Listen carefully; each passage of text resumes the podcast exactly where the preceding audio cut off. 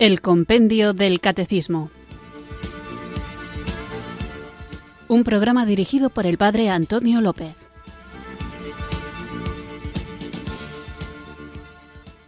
Muy buenas tardes, queridos oyentes de Radio María. Recibido un cariñoso saludo desde Irurzun, en Navarra, quienes sintonizáis una tarde más esta radio que cambia vidas, esta emisora de la Virgen, Radio María, para acudir a la cita diaria con la formación católica que recibimos gracias al libro El Compendio del Catecismo y que este espacio, esta hora de programa, profundiza en las preguntas y respuestas que esta joyita del libro, el compendio del catecismo, nos ofrece. Estamos tratando el sacramento de la unción de los enfermos y además de responder a las preguntas concretas que el compendio nos ofrece, tenemos también ocasión de reflexionar sobre esta realidad trágica de la enfermedad que a todos nos afecta de manera directa porque todos somos susceptibles de enfermar y todos de alguna manera seguro que todos alguna vez hemos enfermado y de manera indirecta cuando nos toca convivir con personas que padecen el sufrimiento de la enfermedad. Y la idea de estas reflexiones es sobre todo dar una perspectiva cristiana, una mirada de fe, una respuesta teológica a este enigma que supone la finitud del hombre y cómo, de una manera misteriosa pero eficaz, el Señor se sirve incluso del sufrimiento para mostrar su plan de salvación, tal y como deja clara la pasión de nuestro Señor Jesucristo, a la que podemos unirnos en nuestros propios padecimientos y cuya finalidad, cuyo fin, no es el dolor, sino la victoria sobre la muerte la enfermedad, lo mismo que la pasión de Cristo, no termina en la muerte, sino que unidos a Cristo termina en la resurrección y en la glorificación. Vamos pues a continuar con este tema, con estas reflexiones y para poder comprender y vivir en profundidad todo lo que ello significa, contamos con la transformación interior que obra en nosotros el Espíritu Santo al que invocamos con fe.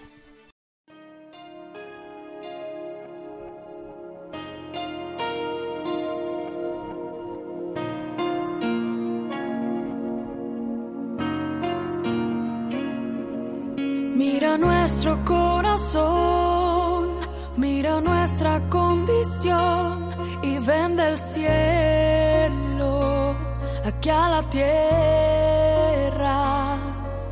Levantamos nuestra voz, un clamor en oración y ven del cielo aquí a la tierra.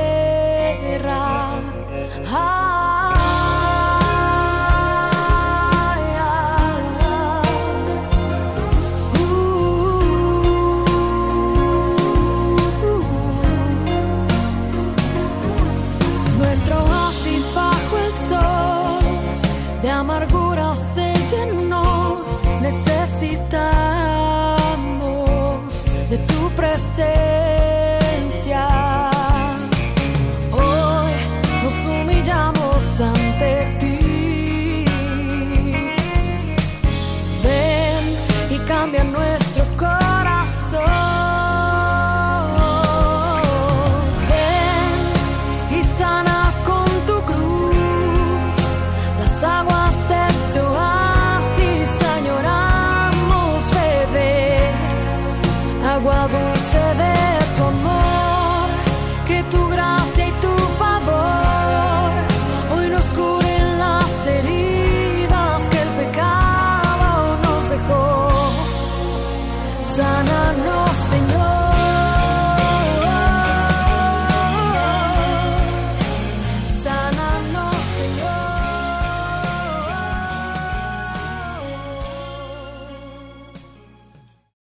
Pedimos al Señor que nos sane, que nos sane del cuerpo, de nuestras enfermedades, que nos sane también del alma, de la peor de las enfermedades que es el pecado. Continuamos después de haber hablado de cómo se comporta la Iglesia con los enfermos, cómo los acompaña y trata de ayudarles a vivir su enfermedad sacándoles de esa soledad en la que a veces puede parecer encerrarnos.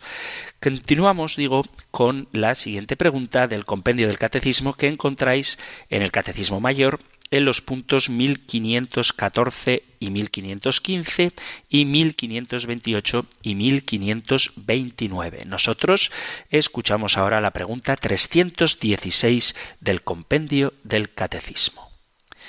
Número 316. ¿Quién puede recibir el sacramento de la unción de los enfermos? El sacramento de la unción de los enfermos lo puede recibir cualquier fiel que comienza a encontrarse en peligro de muerte por enfermedad o vejez. El mismo fiel lo puede recibir también otras veces si se produce un agravamiento de la enfermedad o bien si se presenta otra enfermedad grave. La celebración de este sacramento debe ir precedida, si es posible, de la confesión individual del enfermo.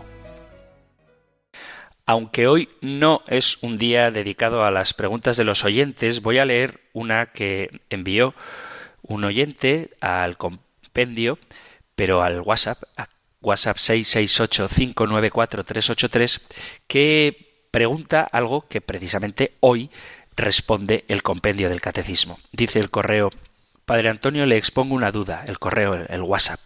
Padre Antonio, le expongo una duda. Si un enfermo recibe la unción de enfermos y sana, o sea que no muere, ¿está obligado a confesar los pecados en la confesión? Gracias, que Dios le guarde por hacer tanto bien como hace. Pues muchas gracias y bendito sea Dios por el bien que desde Radio María se hace a tanta gente y de manera especial a muchos enfermos que sintonizan constantemente esta emisora de la Virgen. La pregunta que hace es si un enfermo, después de recibir la unción, si sana, ha de confesarse. Y lo que dice el compendio del Catecismo hoy, en la pregunta 316, es que si el enfermo está consciente, aunque esté grave, si puede hacerlo, lo oportuno, lo propio, dice, es que si es posible, el sacramento de la unción vaya precedido por la confesión individual. Si por la razón que sea el enfermo no puede recibir el sacramento de la confesión porque no puede hablar, por ejemplo, porque está inconsciente, si sana, después debe confesarse porque el sacramento de la unción de enfermos es diferente esencialmente del sacramento de la penitencia. Ya hemos hablado del sacramento de la penitencia, que es un sacramento distinto del sacramento de la unción de enfermos. Y es verdad que en la unción de enfermos se puede absolver de los pecados cuando el paciente no puede confesarse. Pero si puede hacerlo, es preferible que lo haga antes de recibir la unción. Ya hemos dicho que los sacramentos hay que recibirlos estando en gracia, excepto el sacramento del bautismo, que nos mete en la vida de la gracia, y el sacramento de la penitencia, que nos quita el pecado para recuperar la gracia que hayamos perdido. Pero todos los demás sacramentos, en la medida de lo posible, hay que recibirlos previa confesión para que no pongamos obstáculos a la gracia que Dios nos quiere dar en cada uno de ellos. Con respecto a quién puede recibir el sacramento de la unción de enfermos, lo explica muy bien el propio ritual de la unción de los enfermos, que dice en la carta a Santiago se declara que la unción debe darse a los enfermos para aliviarlos y salvarlos. Por lo tanto, esta unción debe ser conferida con todo cuidado y diligencia a los fieles que, por enfermedad o avanzada edad, vean en grave peligro su vida. Para juzgar la gravedad de la enfermedad basta con tener un dictamen prudente y probable de la misma sin ninguna clase de angustia y si fuera necesario consultando la situación con el médico. Esto dice la nota preliminar del ritual de la unción de enfermos. Este texto aclara muy bien quiénes pueden recibir este sacramento, haciendo hincapié en el dictamen prudente y sin ninguna clase de angustia, puesto que no es cuestión de determinar escrupulosamente la gravedad de la enfermedad y si ésta es de entidad suficiente como para que se pueda administrar la unción o no. Ante todo, como todo en la vida, hay que aplicar el sentido común. Puede administrarse la unción de los enfermos a los ancianos cuyas fuerzas se debilitan seriamente, incluso aunque no padezcan una enfermedad grave. Es necesario tener en cuenta que en las celebraciones litúrgicas de la unción de los enfermos en la Iglesia no todos los ancianos deben recibirla. No se trata de un sacramento para la tercera edad, y menos aún todos los fieles que estén presentes en la celebración. Es decir, porque tú vayas a una celebración comunitaria de la unción de los enfermos no significa que tengas necesariamente que recibirlo. El sacerdote debe advertir, debe avisar antes de comenzar quiénes son admitidos a la recepción de este sacramento, para que la ignorancia no lleve a los fieles a querer recibirlo sin existir una causa justa. A veces ocurre, y yo tengo una experiencia en una de las parroquias en las que estuve sobre esto, que hay quien ve en la unción de enfermos una especie de ritual mágico, sacramento, que nos va a prevenir contra la enfermedad o que de una manera milagrosa automáticamente va a curarnos de la enfermedad. Digo porque una vez, no digo el lugar, pero en una parroquia en la que estuve, propuse hacer una celebración comunitaria de la unción de los enfermos. La razón pastoral que me movió a ello era que hay mucha gente que le tiene miedo a este sacramento y una forma de quitar ese pavor a ningún sacramento y en concreto el de la unción de enfermos era hacerlo en un contexto celebrativo comunitario donde efectivamente vino bastante gente anciana con peligro de perder la vida ya por el paso del tiempo más o menos en poco tiempo gente mayor y, impedida, pero también se acercaron a recibirlo otras personas que gozaban de buena salud, pero que pensaban que recibir el sacramento de la unción les iba a proteger contra las enfermedades. Y esto, como digo, es un peligro que hay que evitar con respecto a todos los sacramentos. Hago alusión también a la gente que pide bautizar a los niños para que Dios los proteja. Bueno, está muy bien pedir la protección de Dios, pero el sacramento del bautismo es otra cosa mucho más profunda y mucho más transformante que una simple petición de protección. Y no hay que confundir, por favor, queridos amigos, queridos oyentes, queridos cristianos, nunca confundir ni los sacramentos, ni tampoco los sacramentales, como si estos se trataran de una especie de amuletos o rituales mágicos. Los sacramentos confieren una gracia especial, cada uno de ellos según su naturaleza. Los sacramentales, de alguna manera, también dan de otro modo distinto que los sacramentos la gracia, pero nunca hay que confundir los actos religiosos con los actos supersticiosos. Y esto es algo que puede pasar en muchos ámbitos de la vida cristiana. En caso de los niños, también si tienen una enfermedad grave que razonablemente sabemos que pone en peligro su vida, pueden recibir el sacramento de la unción de los enfermos siempre y cuando comprendan el significado del sacramento, puesto que los sacramentos, ya lo vimos literalmente en una pregunta del compendio del catecismo, exigen la fe. En concreto, si queréis profundizar sobre este tema, os animo a que vayáis al podcast de Radio María, ahí que podéis encontrarlo en la aplicación de vuestro teléfono móvil, que os animo a que la descarguéis si no lo habéis hecho, porque además de escuchar los podcasts, podéis también escuchar Radio María en directo o también en la página web de Radio María. Tenéis el podcast de muchísimos programas, casi todos los programas de Radio María tienen su podcast y también este del compendio del catecismo. Y en la pregunta 228 228 se plantea ¿qué relación tienen los sacramentos con la fe? Y responde Los sacramentos no sólo suponen la fe, sino que con las palabras y los elementos rituales la alimentan, fortalecen y expresan. Celebrando los sacramentos, la Iglesia confiesa la fe apostólica. De ahí la antigua sentencia lex orandi, lex credendi, esto es, la Iglesia cree tal como reza.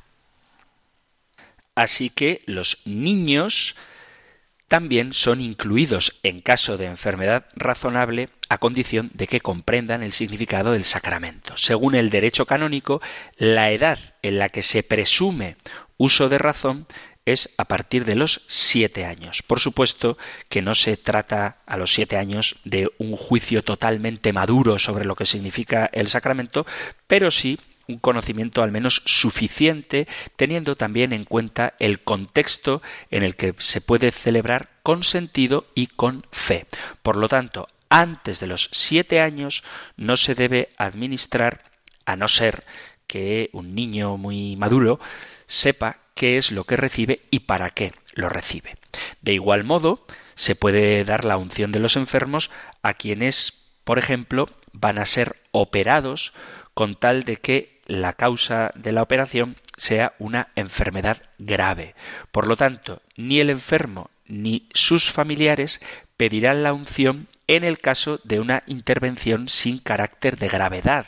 Si te van a operar de un tumor, aunque seas joven, puedes pedir el sacramento de la unción de enfermos. Si te van a hacer qué sé yo, un trasplante de corazón, puedes pedir la unción de los enfermos, pero si te van a hacer una colonoscopia o te van a operar de cataratas, pues no parece proporcionado pedir este sacramento. No obstante, es conveniente que en los centros hospitalarios se sepa que existe esta posibilidad y se tenga en cuenta esta disciplina, contando con que la prudencia del sacerdote reconocerá en cada circunstancia la oportunidad o no de administrar la unción de enfermos. Este sacramento se puede repetir, de modo que se puede volver a ungir a una persona que ya ha recibido la unción y empeora su estado de salud.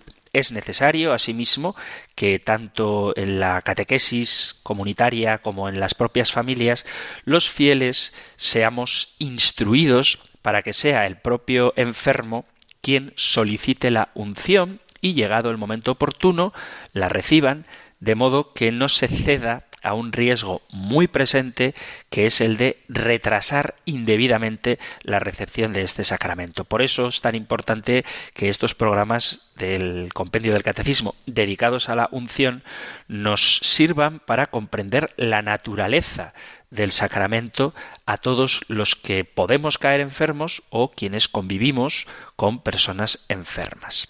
Hay una cuestión que también se suele plantear y es qué hacemos con los enfermos que ya no están conscientes. El propio ritual, una vez más, nos responde diciendo que puede darse la santa unción a aquellos enfermos que, aun habiendo perdido el uso de los sentidos y el conocimiento, se presume que si tuvieran lucidez pedirían como creyentes dicho sacramento. Por lo tanto, es cada uno quien debería pedir el sacramento de la unción de los enfermos. ¿Qué pasa? Esta es una cuestión que también se plantea a menudo. ¿Qué pasa cuando un cristiano que está bautizado, que ha vivido alejado de Dios, que no ha practicado su fe cristiana, cae enfermo y pierde la conciencia? ¿Puede o debe un pariente pedir la unción para él? Pues bueno, en caso de que se dé esta situación, la única condición objetiva es que el enfermo esté bautizado, porque sin el bautismo no podemos recibir el resto de los sacramentos. Pero también es verdad que si una persona bautizada nunca ha vivido su fe incluso a veces hasta ha manifestado su rechazo a la doctrina de Cristo o su adhesión a la Iglesia, tiene sentido que un pariente, aprovechando que el enfermo está inconsciente, pida para él el sacramento de la unción de enfermos. Bueno, este sacramento es un sacramento de curación y ciertamente se recibe en estados de fragilidad. Bajo la idea de que la misericordia de Dios es mayor que nuestro pecado, la Iglesia se acerca a todo hombre y sobre todo en caso de debilidad, Por lo tanto, sí que se le podría administrar la unción de los enfermos, pero hacerlo en contra de su voluntad manifiesta no sería correcto, aunque también es verdad que podemos pensar que en un momento tan decisivo como el de la muerte, el enfermo quizá, aunque toda su vida haya renegado de Dios, en ese momento querría acercarse a Él. Entonces, si es bautizado, se le puede dar la unción de los enfermos si la pide un familiar, siendo conscientes de que ha de ser un bautizado. Si alguien no está bautizado, no puede recibir ninguno de los sacramentos, sí se puede rezar por él y se debe hacer y encomendarle a Dios. Siendo el caso de un bautizado, aunque no haya vivido su fe, podemos presumir que en ese momento de la muerte a lo mejor se querría arrepentir de haber estado lejos del amor del Padre y volver a Él, entonces tendría sentido administrarle la unción de los enfermos si algún pariente lo pide por él.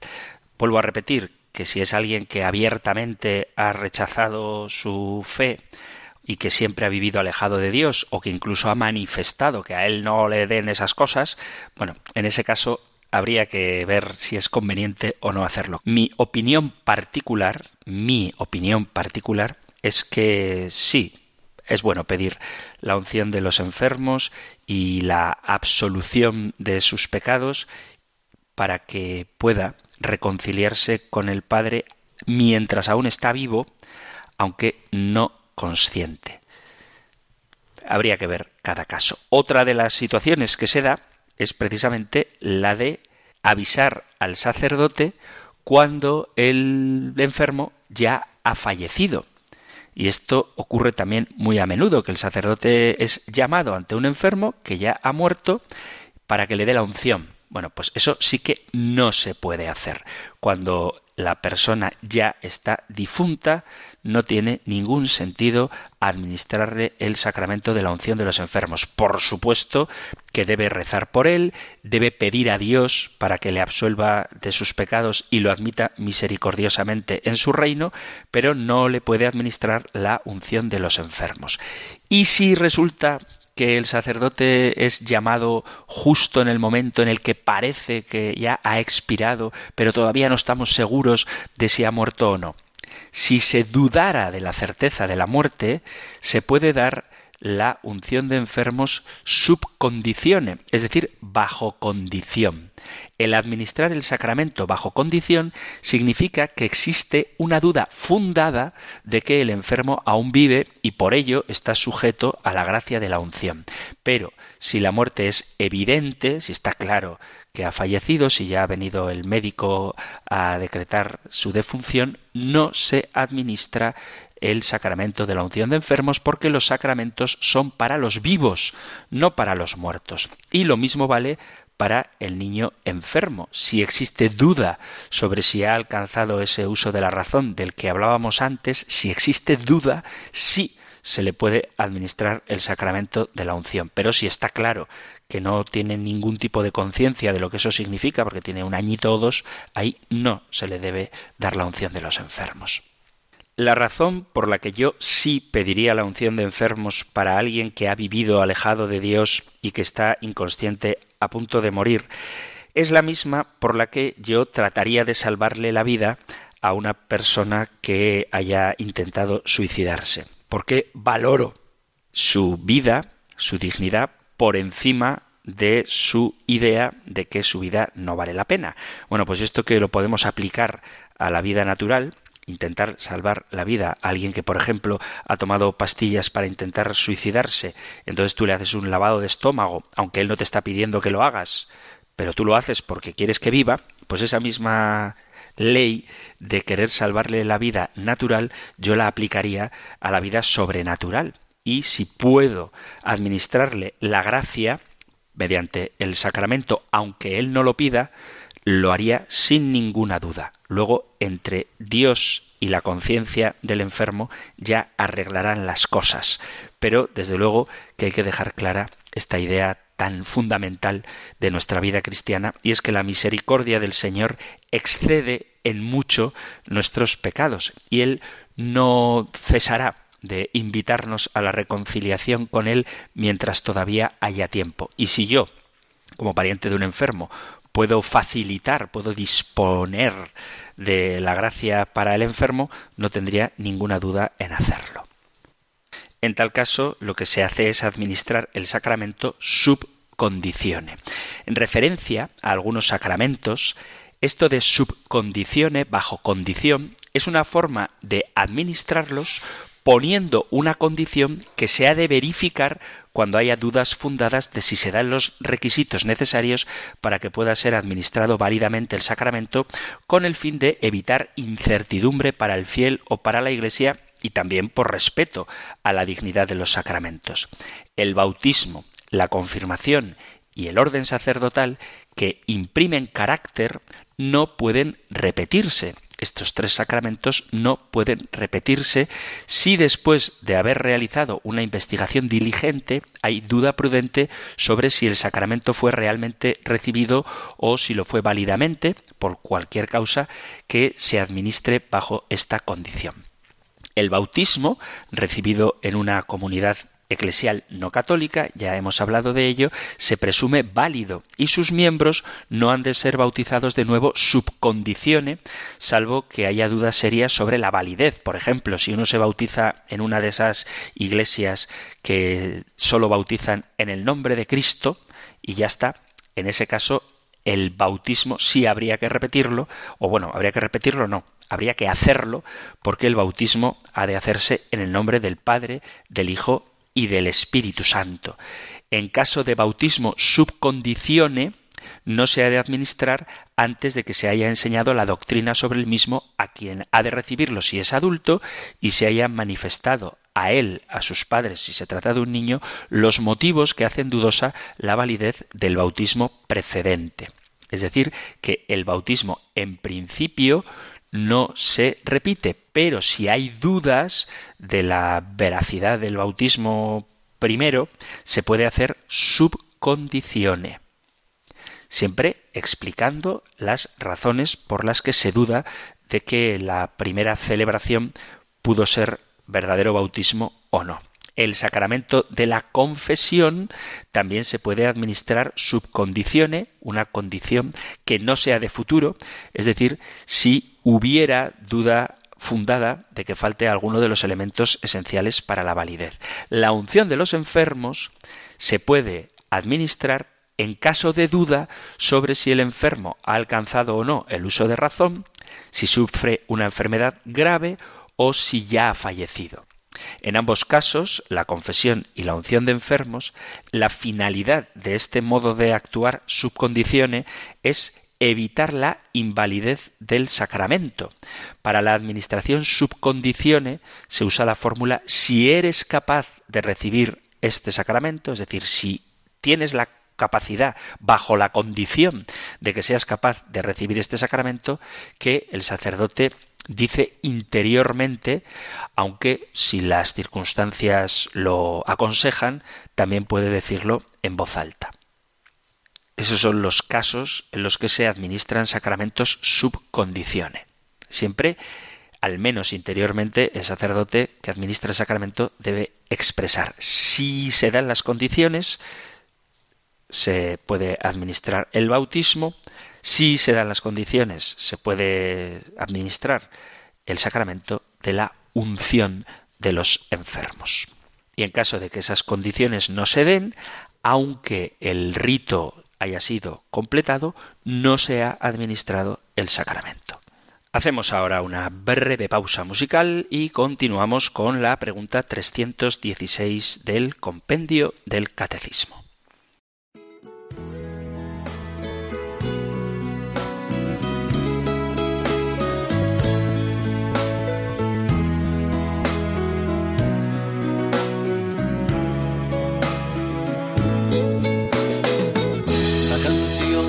Dedicada está para alguien muy especial. Que aunque las fuerzas no encuentre ya, en el fondo quiere luchar. Esta canción dedicada está para tantos que sufren en un hospital y muchos que quieren seguir y avanzar a pesar de su enfermedad.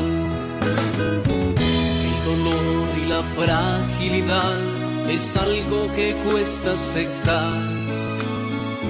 La esperanza se empieza a nublar y sentimos tan cerca al final pero en la angustia y la soledad hay un Dios en el cielo que puede ayudar y como a tantos Él viene a curar por tu fe, Dios te sanará. No tengas miedo ni te canses ya, puedes vencer la enfermedad, aunque el dolor te llegue a la vida, Dios no te olvida.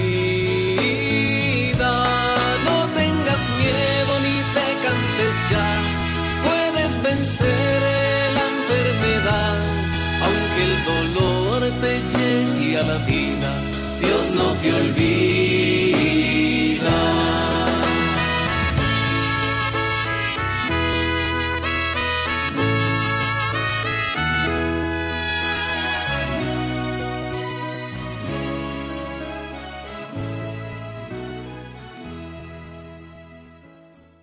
Estás en Radio María escuchando el Compendio del Catecismo, nuestro espacio diario de formación católica de lunes a viernes de 4 a 5 de la tarde, una hora antes, si nos sintonizas desde las Islas Canarias.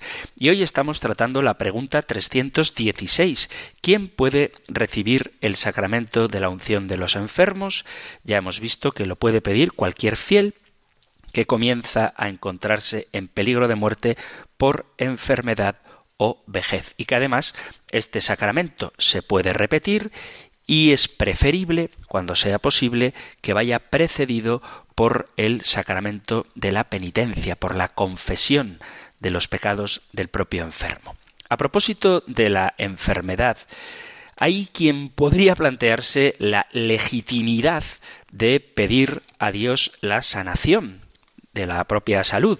Lo digo porque estamos dándole las reflexiones que hemos hecho sobre la enfermedad un valor a la enfermedad asociándola con la cruz de Cristo y podría parecer que pedir salud sería como querer rechazar la cruz y eso no es verdad. El anhelo de felicidad profundamente radicado en el corazón humano ha sido acompañado desde siempre por el deseo de obtener la liberación de la enfermedad y de entender el sentido de la enfermedad cuando ésta se experimenta. Se trata de un fenómeno humano que, interesando de una manera u otra a toda persona, encuentra en la Iglesia una resonancia particular. En efecto, la enfermedad ciertamente se entiende como medio de unión con Cristo y de purificación espiritual, y por parte de aquellos que se encuentran ante la persona enferma como una ocasión para ejercitar, para practicar la caridad.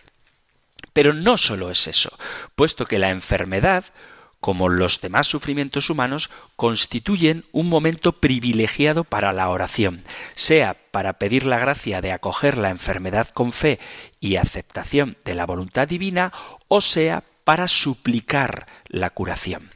La oración que implora la recuperación de la salud es una experiencia presente en toda época de la Iglesia y por supuesto también lo es en el mundo actual. Está muy bien pedir por los enfermos para que aprendan a darle un sentido a su enfermedad, para que la vivan unidos a la pasión de Cristo, pero también es bueno y es una práctica de la Iglesia que no debemos olvidar, pedir por los enfermos para que Dios los sane. Lo que constituye un fenómeno, en cierto modo, nuevo, es la multiplicación de encuentros de oración, a veces unidos a celebraciones litúrgicas para obtener de Dios la curación, o mejor dicho, las curaciones, las oraciones de sanación. En algunos casos se proclaman curaciones realizadas, milagros, suscitándose así esperanzas de que el mismo fenómeno se repetirá en otros encuentros semejantes. Es decir, que podemos pedir la curación de un enfermo en una oración, pero el hecho de que esa curación en ese contexto de oración se haya dado, no significa que siempre que se haga ese tipo de oración vaya a producirse un nuevo milagro. Por eso hay que tener cuidado aunque no hay que dejar de creer en él, pero sí hay que tener cuidado con el llamado carisma de curación. Estos encuentros de oración para obtener curaciones plantean la cuestión de un justo discernimiento desde el punto de vista de las celebraciones y compete estar atentos y dar normas oportunas para el recto desarrollo de estas oraciones de sanación. Por eso la congregación de la doctrina de la fe tiene un documento en el que habla de las oraciones para obtener curación. Es importante discernir bien, porque a veces se presentan en algunos grupos dentro de la Iglesia Católica misas de sanación. Y toda misa es de sanación porque toda misa es la actualización del sacrificio de Cristo que nos sana del pecado. Pero acudir a una misa de sanación con la esperanza casi, digamos, obligatoria por parte de Dios de realizar un milagro en cada una de estas misas es algo con lo que hay que tener cuidado. El deseo de curación es algo bueno, siempre y cuando aceptemos la voluntad de Dios. Querer sanar es algo muy humano, especialmente cuando ese deseo de sanar se traduce en la oración llena de confianza a Dios. Hijo, dice el libro de Sirácida, en tu enfermedad no te deprimas, sino ruega al Señor que Él te curará. Y muchos salmos son una súplica por la curación. Por ejemplo, el Salmo sexto, el Salmo 40, el Salmo 87, podéis leerlo. Durante la actividad pública de Jesús son muchos los enfermos que se dirigen a Él directa o indirectamente, es decir, por medio de amigos o parientes, implorando la restitución de la salud. El Señor acoge estas súplicas y los Evangelios no contienen ninguna crítica ante tales peticiones. Cuando alguien le pide por el criado del centurión, o cuando los siervos de Jairo se acercan a Jesús para pedir la curación de su hija, y otros relatos, el Señor responde favorablemente a estas peticiones, o sea que no tiene nada de malo el pedir curación al Señor. La única cosa que al Señor le molesta es la falta de fe. Cuando Él dice, ¿cómo que si puedo? Todo es posible para aquel que cree. Dice el Evangelio de San Marcos en el capítulo 9, versículo 23, cuando un señor se acerca a Jesús con buena voluntad y con fe y en un acto de humildad, entre comillas, le dice a Jesucristo, si puedes algo, es cuando un niño, un hijo, estaba aferrado por un espíritu inmundo, echando espumarajos por la boca, y Jesús pregunta ¿Desde cuándo le pasa esto? El padre responde y dice Muchas veces lo ha arrojado al fuego y al agua para acabar con él, pero si algo puedes, ayúdanos, compadécete de nosotros. Jesús le dijo, ¿qué es eso de si puedes? Todo es posible para quien cree. O sea que a Jesús lo que le molesta no es que le pidamos sanación, sino que no tengamos fe en el poder para sanar. Por tanto, es loable la oración de los fieles que piden la propia curación o la curación de otro. Y la Iglesia, en su liturgia, pide al Señor la curación de los enfermos. De hecho, tenemos un sacramento especialmente destinado a reconfortar a los atribulados por la enfermedad, que es la unción de enfermos. En él, por medio de la unción, acompañada por la oración de los sacerdotes, la Iglesia encomienda los enfermos al Señor sufriente y glorificado para que les dé alivio y salvación. Inmediatamente antes de la bendición del óleo para la unción de enfermos, la Iglesia pide infunde tu santa bendición para que cuantos reciban la unción con este óleo sean confortados en el cuerpo, en el alma y en el espíritu, y sean liberados de todo dolor, de toda debilidad y de toda dolencia. Y más tarde, en los dos primeros formularios de la oración después de la unción, se pide la curación del enfermo. Esto es algo que hay que destacar cuando administramos la unción de enfermos, no estamos pidiendo únicamente que el Señor sane espiritualmente de los pecados que pueda haber cometido al enfermo y le mantenga firme la esperanza hasta el momento de la muerte, que también, sino que se pide la sanación del enfermo. Esta puesto que el sacramento es prenda y promesa del reino futuro, es también anuncio de la resurrección, cuando, como dice el Apocalipsis, ya no habrá muerte, ni llanto, ni luto, ni dolor, porque el mundo viejo ha pasado. Además, en el misal romano, en el libro que usamos para la misa, en el rito romano, existe una misa por los enfermos y si habéis celebrado alguna vez estas oraciones, veréis que además de las gracias espirituales, se pide la salud del enfermo. Por supuesto que el recurso a la oración, pedir orando la salud del enfermo no excluye, sino antes al contrario, anima a usar los medios naturales tanto para conservar la salud hay que cuidarse, amigos, hay que dejar la vida sedentaria, hay que comer sano y eliminar los malos hábitos, llevando una vida de descanso, de ejercicio y de buena alimentación, y también para recuperar la salud desde el punto de vista natural, así como también incita a los hijos de la Iglesia a cuidar a los enfermos y llevarles el alivio al cuerpo y al espíritu tratando de vencer la enfermedad. Es parte del plan de Dios y de su providencia que el hombre luche con todas sus fuerzas contra la enfermedad en todas sus manifestaciones y que se emplee por todos los medios a su alcance para conservarse sano. No solamente las curaciones prodigiosas que nos narra el Nuevo Testamento confirman la potencia del anuncio evangélico en los tiempos apostólicos, sino que se hace referencia a una verdadera y propia concesión que Jesús da a los apóstoles y a los primeros evangelizadores, otorgándoles un poder para curar las enfermedades. Así, cuando Jesús envía a los doce a la primera misión, tal y como nos narran los evangelios, el Señor les concede poder sobre los espíritus inmundos para expulsarlos y para curar toda enfermedad y toda dolencia. Lo podéis leer en el capítulo 10 de San Mateo. Y les da la orden. Mateo capítulo 10, versículo 8. Curad a los enfermos, resucitad a los muertos, sanad a los leprosos, expulsad a los demonios. También la misión de los setenta, que narra el capítulo 10 de San Lucas, la orden del Señor es la misma, curad a los enfermos que encontréis. El poder, por lo tanto, viene conferido dentro de un contexto misionero, no para exaltar a la persona que cura, sino para confirmar la misión que Jesús les ha encomendado.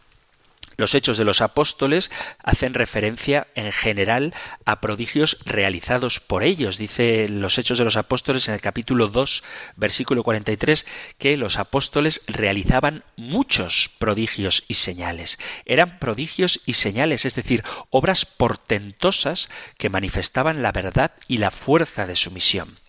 Pero, además de estas breves indicaciones genéricas, los hechos de los apóstoles hacen referencia a curaciones milagrosas realizadas por obra de evangelizadores individuales.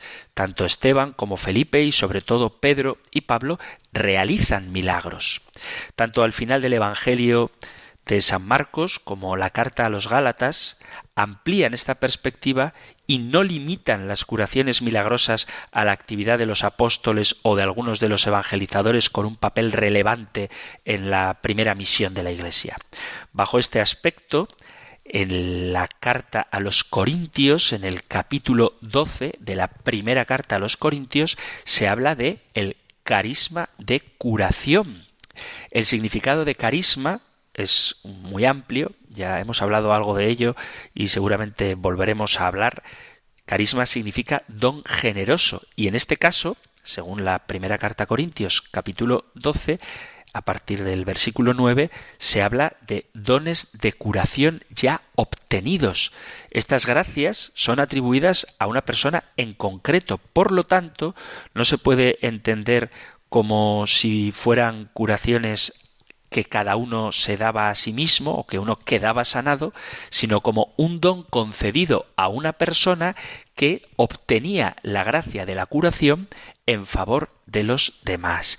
Y esto se conoce como un don del Espíritu Santo y en el texto de la Sagrada Escritura no queda claro, no se especifica cómo las personas obtenían la curación.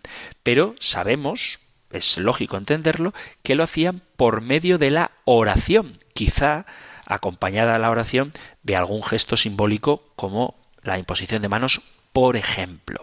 En la carta del apóstol Santiago se hace referencia a una intervención de la Iglesia por medio de los presbíteros en favor de la sanación de los enfermos, entendida en sentido físico. Sin embargo, no se da a entender que se trate de curaciones prodigiosas en el caso de la carta de Santiago, sino que nos encontramos en un ámbito diferente al del carisma de curación de la primera carta a Corintios. Es el texto que hemos citado varias veces, Santiago capítulo 5 versículo 14. ¿Está enfermo alguno de vosotros? Llame a los presbíteros de la iglesia que oren por él y le unjan con óleo en nombre del Señor.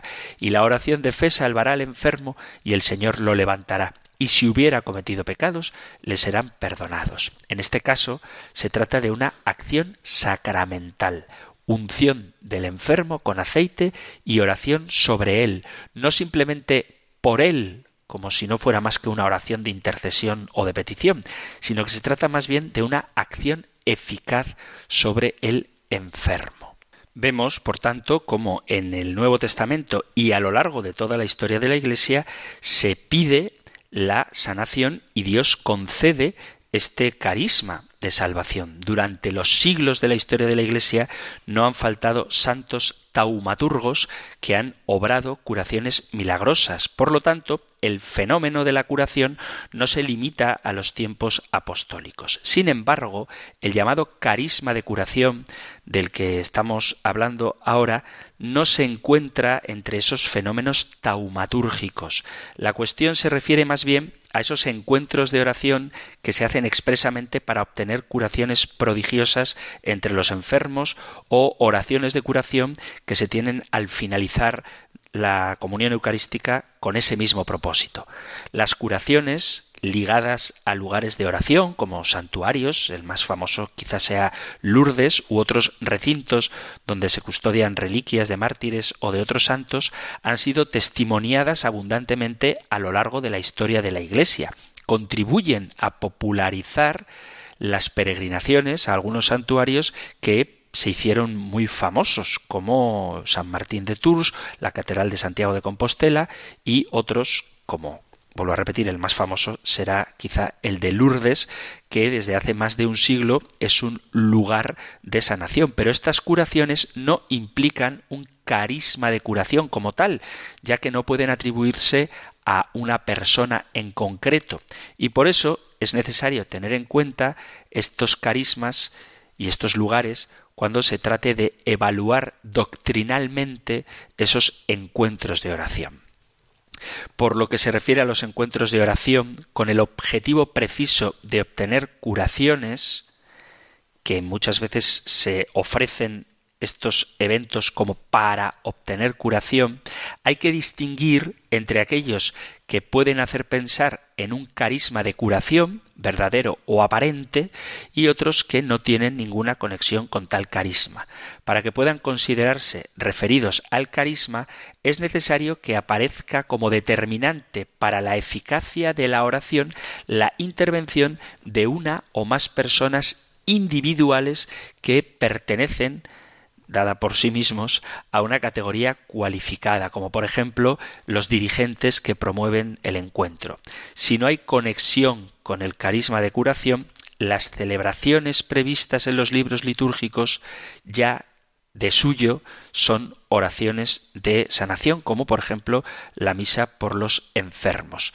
Pero hay que respetar las normas litúrgicas. En los santuarios también son frecuentes celebraciones que no están orientadas específicamente a pedir a Dios un milagro de curación y sin embargo la intención de los organizadores o de los participantes tienen esto como parte importante del evento.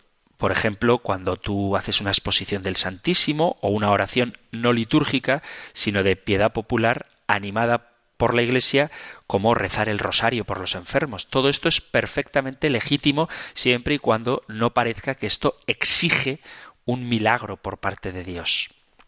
Por tanto, no se puede poner en primer plano el deseo de obtener la curación de los enfermos haciendo una exposición del Santísimo porque lo propio de la adoración eucarística es llevar a los fieles a reconocer en ella la presencia admirable de Cristo y unirnos espiritualmente con Él, unión que encuentra su culmen en la comunión sacramental. Tú no puedes hacer una oración para que Dios cure. Tú puedes hacer una oración para glorificar a Dios pidiéndole que cure, pero la finalidad ha de ser siempre la gloria de Dios. La oración siempre debe ser hecha con el deseo de cumplir la voluntad de Dios, sea la que sea. Y la voluntad de Dios, como lo fue la pasión de Cristo, puede ser también tu enfermedad. ¿Se puede pedir sanación? Sí. ¿Existe el carisma de curación? No tengo absolutamente ninguna duda y lo atestigua tanto la Sagrada Escritura como la experiencia de la propia Iglesia. Pero dejando claro que todas las cosas, incluida la enfermedad, redundan en bien de aquellos que aman al Señor, tal y como dice el apóstol San Pablo en el capítulo 8 de la carta a los romanos. Las oraciones, los encuentros organizados para pedir curaciones son legítimos siempre y cuando no signifique ponerle una condición a Dios para seguir creyendo en Él. De hecho, quienes tienen ese carisma de curación, siempre lo hacen unido a la oración.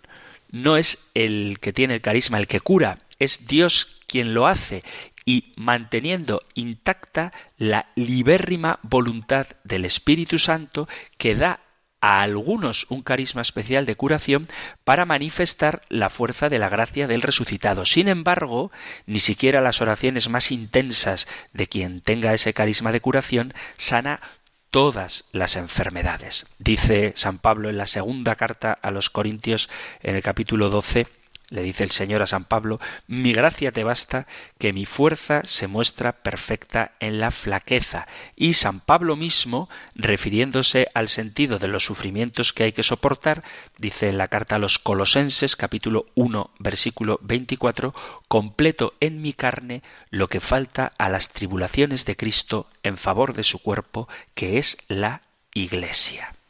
Por tanto, los fieles somos libres de elevar oraciones a Dios para obtener la curación cuando éstas se realizan en la iglesia o en cualquier otro lugar, pero que sean guiadas por un sacerdote o un diácono. No hay que dejarse arrastrar por ese afán de sanación pensando que fuera de la Iglesia vamos a obtener las gracias que nosotros deseamos.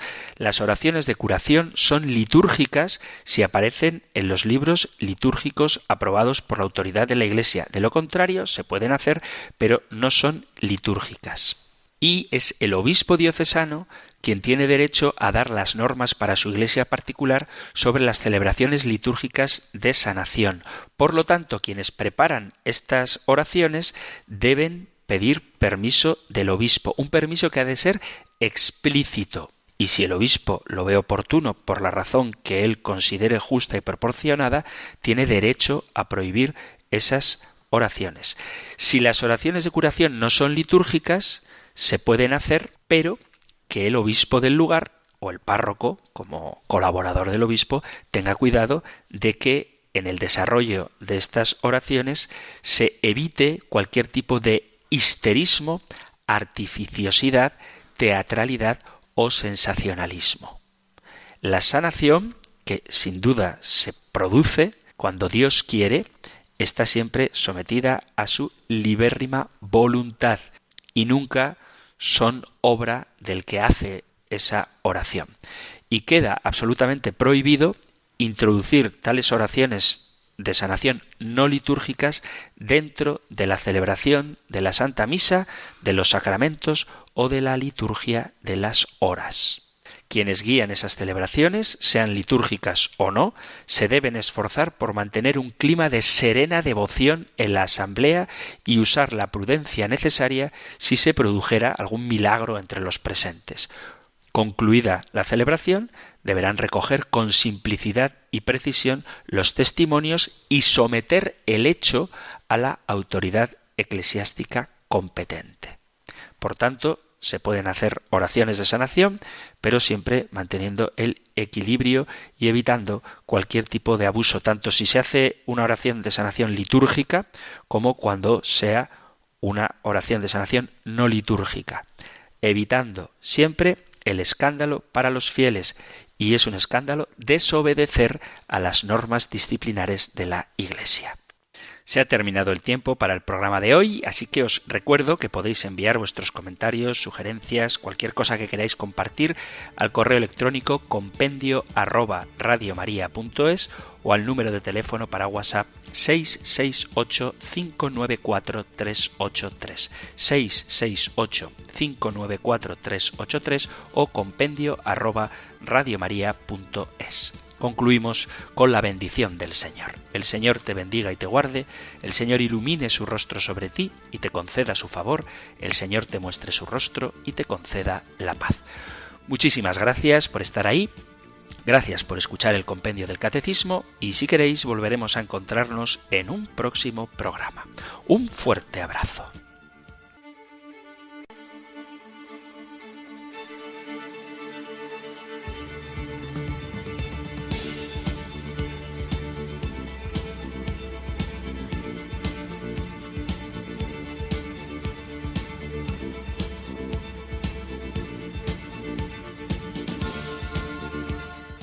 El Compendio del Catecismo.